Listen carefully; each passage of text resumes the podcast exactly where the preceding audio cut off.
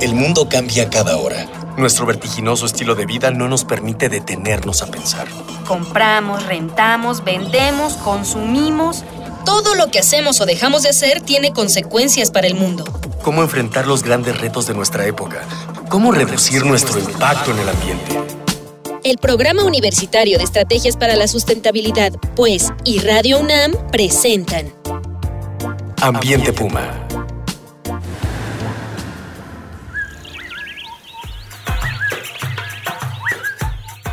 Gusto saludarle nuevamente. Soy Mireya Imas, directora del Programa Universitario de Estrategias para la Sustentabilidad de la UNAM. Y como siempre, le doy la más cordial bienvenida a este su programa Ambiente Puma: Voces, Ideas y Acciones Sustentables. Y el día de hoy vamos a platicar sobre la Casa del Lago. La Casa del Lago es un recinto universitario que tiene muchísima historia. Desde los años 20, ¿no? En el 29 para ser exactos, fue la sede de la Dirección de Estudios Biológicos, incluyendo la Biblioteca y el Herbario Nacional, que dirigiera en, aquel momento el profesor Alfonso Herrera, un biólogo muy, muy connotado y muy querido por todos los biólogos de este país. A partir de 1930, esa dirección se convirtió en el Instituto de Biología de la UNAM con el doctor Isaac Ochoterena como su primer director. En 1959, la Casa del Lago fue el primer centro cultural extramuros de nuestra casa de estudios de la UNAM y desde entonces pues ha presentado una gran variedad de actividades artísticas y culturales. Así que esta emisión está dedicada a este recinto cultural, la Casa del Lago, arte y medio ambiente, porque aunque usted no lo crea, también se hace arte, pero también se hace medio ambiente en este espacio. Así es que pues iniciamos esta edición y precisamente para charlar sobre este tema nos acompaña ni más ni menos que la directora de la Casa del Lago, Julieta Jiménez Cacho García. Ella es fotógrafa y gestora cultural y bueno, pues actualmente la directora de este espacio cultural de la universidad. Bienvenida, Julieta. Hola, Mireya. Muchas gracias por invitarme. Muchas gracias por eh, compartir eh, lo que hacemos en Casa del Lago con, con la audiencia. Pues para nosotros es padrísimo tenerte aquí y más padrísimo va a ser que platiquemos sobre lo que están haciendo y cómo están mezclando esta onda de arte y medio ambiente. Y como siempre, antes de iniciar nuestra charla formal con Julieta, vamos a escuchar la voz de las y los jóvenes universitarios, en este caso de la Facultad de Ciencias Políticas y Sociales de la UNAM, a quienes le preguntamos si conocen la, Casa del Lago y si han ido alguna vez a alguna actividad de las que ahí se presentan. Vamos a ver qué nos dijeron.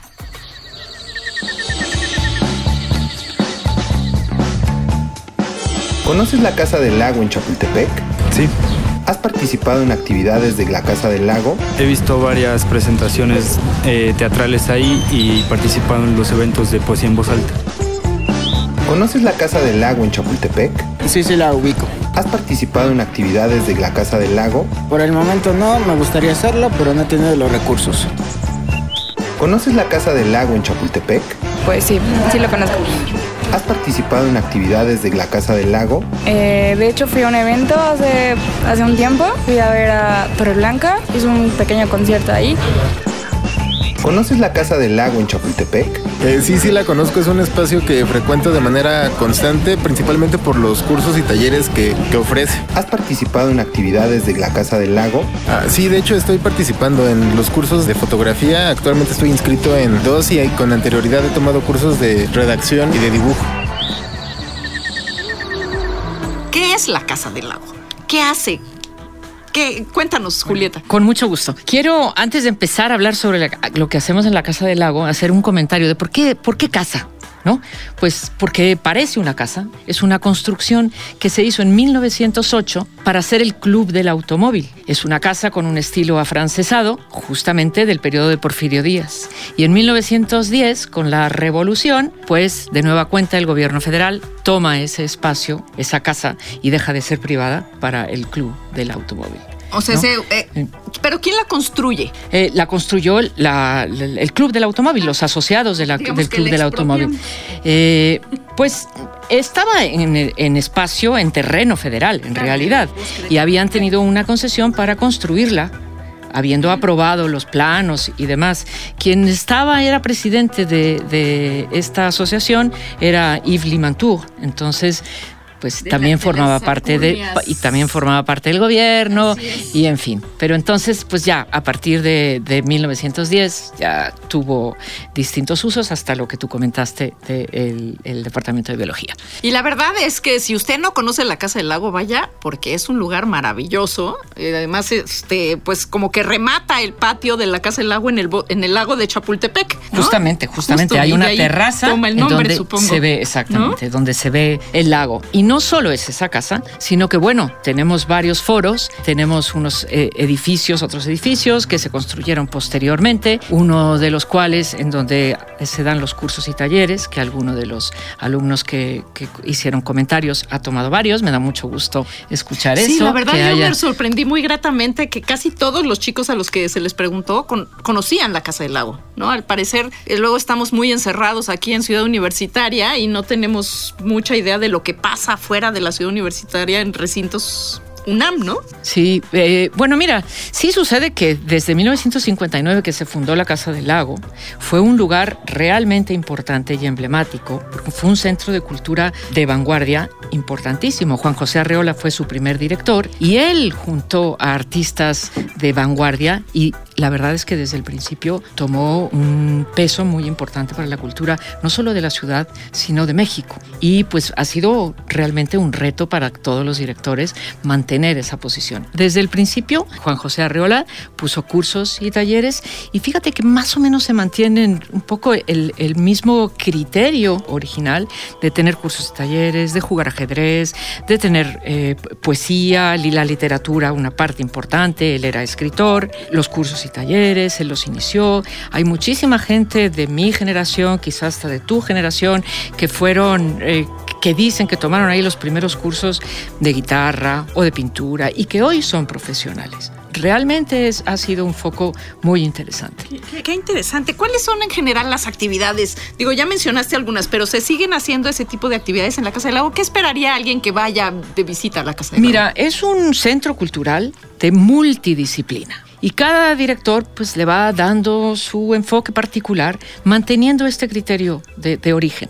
Tenemos todas las, todas las disciplinas, teatro, danza, música, cine, cursos y talleres, artes visuales, pero lo que digamos que particulariza en este momento eh, a la Casa del Lago es lo que tú planteaste al principio de un proyecto arte y medio ambiente. Ahora, ¿cómo entendemos nosotros medio ambiente en Casa del Lago? no es solamente la parte de la biología, la parte de la ecología.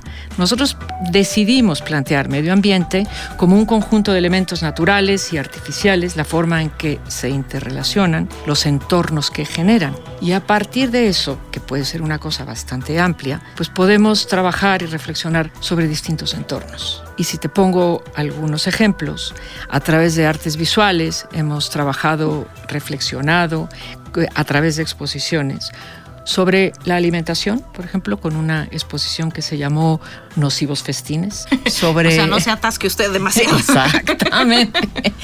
Siempre con arte contemporáneo. Tuvimos una exposición que fue sobre el consumo, que se llamó El laberinto de la abundancia. Eh, que estamos metidos realmente en un laberinto, eh, en esta onda de consumir, consumir, consumir, desechar, desechar, desechar. Antes de que, de que nos sigas contando esta parte, déjame ir con nuestros radioescuchas para recordarle que estamos esperando que se comuniquen con nosotros. En esta ocasión tenemos dos ejemplares del título Siguiendo la huella, el impacto de las actividades humanas, para quien nos digan dos actividades que se están ofreciendo hoy en Casa del Lago. Las dos primeras personas que nos lo digan se van a llevar un ejemplar del título Siguiendo la huella, el impacto de las actividades humanas. Y estamos como siempre en arroba UNAM Sustentable, en Twitter. En el Face estamos en Sustentabilidad UNAM. O bien comuníquese por correo electrónico en miguel.ribas arroba sustentabilidadunam.mx. Recuerde que juntos y juntas estamos haciendo comunidad. Así que hoy estamos aquí charlando con Julieta Jiménez Cacho, directora de la Casa del Lago, hablando sobre arte y ambiente. Síguenos contando más de este proyecto, Julieta. Bueno, a partir de, las exposiciones que comentaba sobre consumo, sobre alimentación, también hemos tenido otra serie sobre el trabajo. Inició con una que se llamó La empresa soy yo, justamente para reflexionar por qué los seres humanos trabajamos, qué es lo que hacemos, por qué decidimos trabajar y en qué. De esa exposición derivó una sobre el ocio que se llamó Diógenes y los perros y después de esa una sobre la vejez que Cuenta- se llamó Cuéntanos un poquito sobre la del ocio, por favor. la del ocio. Fue una exposición verdaderamente interesante en términos artísticos y para los propios artistas, porque el curador de Casa del Lago, que es Víctor Palacios, los convocó. Durante dos meses estuvieron hablando sobre cómo podría ser un grupo de seis eh, artistas, cómo podría ser presentar una exposición sobre el ocio. Escogieron a Diógenes y los perros. A Diógenes. Diógenes es un, fue un personaje griego que, pues yo creo que fue eh, vanguardista, porque sería un personaje de la actualidad. Él decidió vivir en un cántaro y ser realmente ocupar la menor energía posible en su vida. Ni siquiera su pensamiento él lo escribió, sus ideas él no las escribió, sino fueron otros quienes escribieron sobre, sobre Era el propio Diógenes. que ni siquiera- Absolutamente, ni siquiera.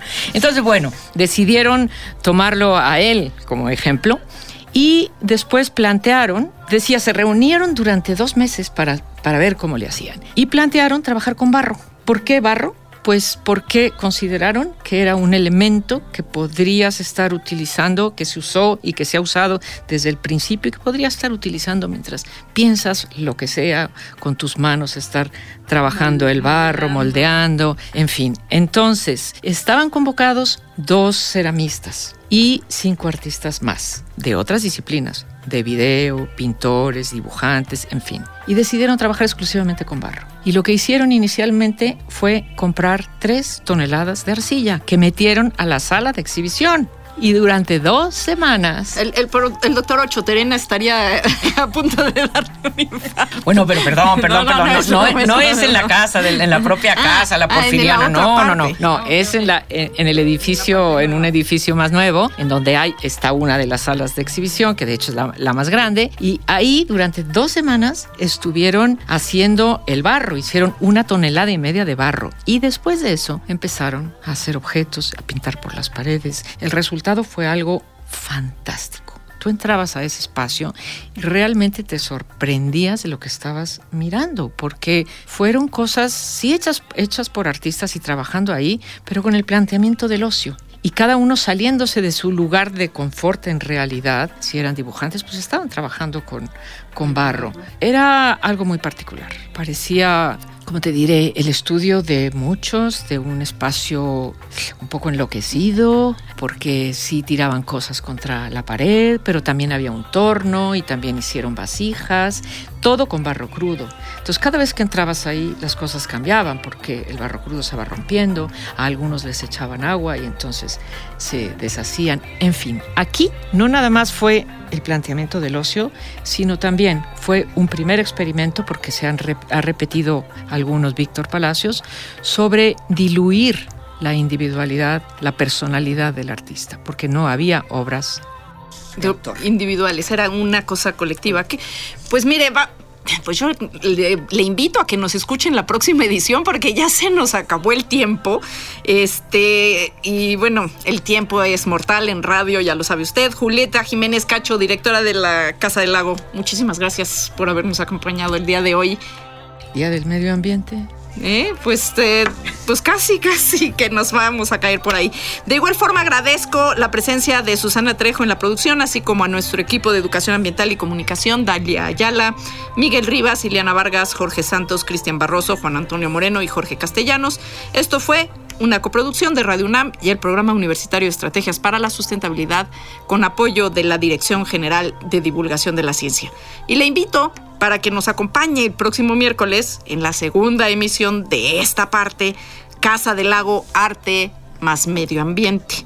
Y seguimos aquí reuniendo ideas, voces y acciones sustentables aquí en Ambiente Puma. Y le recordamos que esté usted pendiente para el 5 de junio, a ver qué vamos a hacer y qué va a hacer Casa del Lago sobre este tema. Hasta la próxima. Una pequeña acción. Un cambio de actitud. Nuevos hábitos. Y nuevas formas de entender y relacionarnos con el mundo. Paso a paso. Aportamos un granito de arena. Para construirnos un futuro. El Programa Universitario de Estrategias para la Sustentabilidad, pues, y Radio UNAM presentaron Ambiente Puma.